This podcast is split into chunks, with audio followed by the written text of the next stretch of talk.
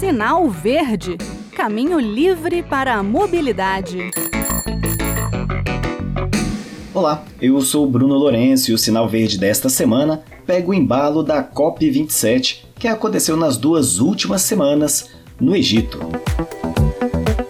A COP27 é a 27ª reunião anual da Conferência das Partes da Convenção Quadro das Nações Unidas sobre a Mudança do Clima.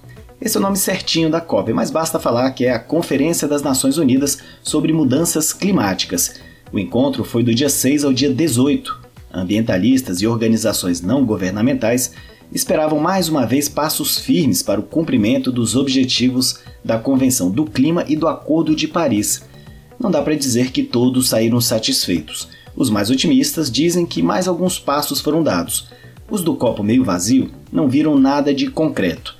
Mas o ambiente da COP dá muita visibilidade a algumas demandas que nem sempre têm espaço na mídia. Uma delas é a mobilidade.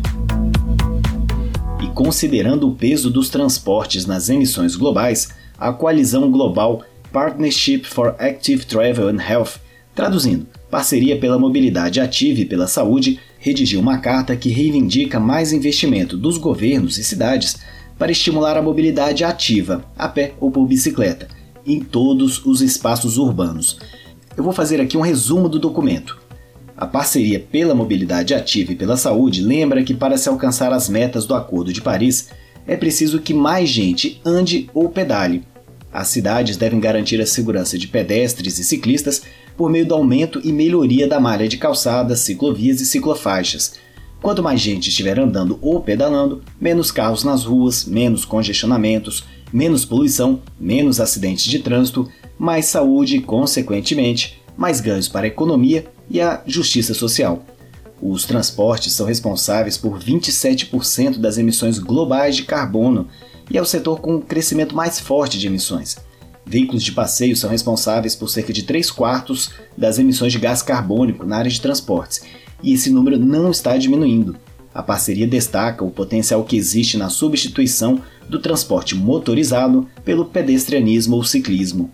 Afinal, 60% dos deslocamentos urbanos ao redor do mundo são de menos de 5 km, e mais da metade desses são feitos em veículos motorizados. Caminhadas e pedaladas poderiam perfeitamente substituir grande parte desses deslocamentos, e as bicicletas elétricas poderiam expandir esse potencial ainda mais.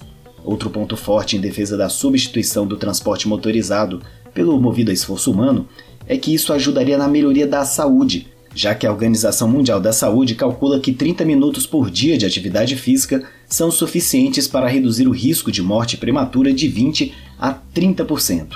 A parceria pela mobilidade ativa e pela saúde destacou também que no continente africano, sede da COP27, a caminhada já é o principal meio de transporte.